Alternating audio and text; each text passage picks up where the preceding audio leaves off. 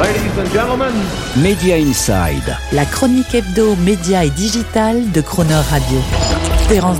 Nous avons déjà eu l'occasion d'évoquer très tôt dans Media Inside la façon dont les intelligences artificielles et leurs algorithmes pourraient impacter le secteur des industries culturelles au point d'automatiser intégralement et de déshumaniser demain tous les processus créatifs, écrits, sonores, visuels et leurs artefacts que sont en particulier le livre, la musique, la photo, le jeu vidéo ou même les œuvres audiovisuelles et cinématographiques. Difficile cependant pour chacun d'entre nous de comprendre et de percevoir simplement dans le brouhaha et la confusion actuelle entre les points de vue des défenseurs et des contempteurs de l'IA les risques exacts que ce nouvel avatar des technologies numériques exponentielles fait peser sur l'humanité.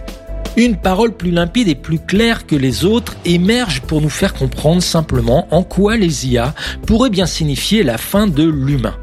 Et c'est celle de l'historien et expert en prospective numérique Yuval Noah Harari. Non pas donc parce qu'il est souvent considéré comme une des coqueluches du moment des intellectuels de la sphère digitale, mais pour la force de son analyse sur les risques que représentent les IA pour le genre humain. Une approche que l'on peut résumer en trois points. D'abord, c'est la première fois dans l'histoire du monde avec les IA que l'on assiste à l'émergence d'une forme non humaine capable de maîtriser le langage. Or, jusqu'à présent, il n'y avait que l'homme pour être doté de la faculté du langage. Par le langage, les IA sont désormais capables de parler d'égal à égal avec les humains et donc aussi capables d'exprimer leurs propres idées et ainsi de participer pleinement à la pensée du monde, à son histoire, ses croyances, sa culture, ses lois. Deuxième constat de Noah Harari. Même si les IA n'ont pas à proprement parler d'humanité et ne sont donc pas dotées de conscience ou capables d'émotion, leur maîtrise du langage leur permet néanmoins d'interagir directement avec notre conscience ou avec nos émotions. Cette capacité de connexion via le langage à notre conscience et à nos émotions rend les IA infiniment puissantes parce qu'elles peuvent ainsi directement s'adresser à notre intimité. En étant capables de raisonner, de parler à ce qui nous caractérise le plus personnellement au fond de nous, les IA se trouvent en position de prendre indirectement le contrôle de notre humanité. Un peu comme les réseaux sociaux ont réussi jusqu'à présent à prendre le contrôle de notre attention. Troisième constat, avec les IA, plus besoin désormais à l'homme de chercher, de réfléchir, de se confronter au questionnement. Non plus besoin, il suffit de demander à l'IA, pour la voir, vous restituer une pensée prête à l'usage. Ce que Yuval Noah Harari résume par No need to search, just ask.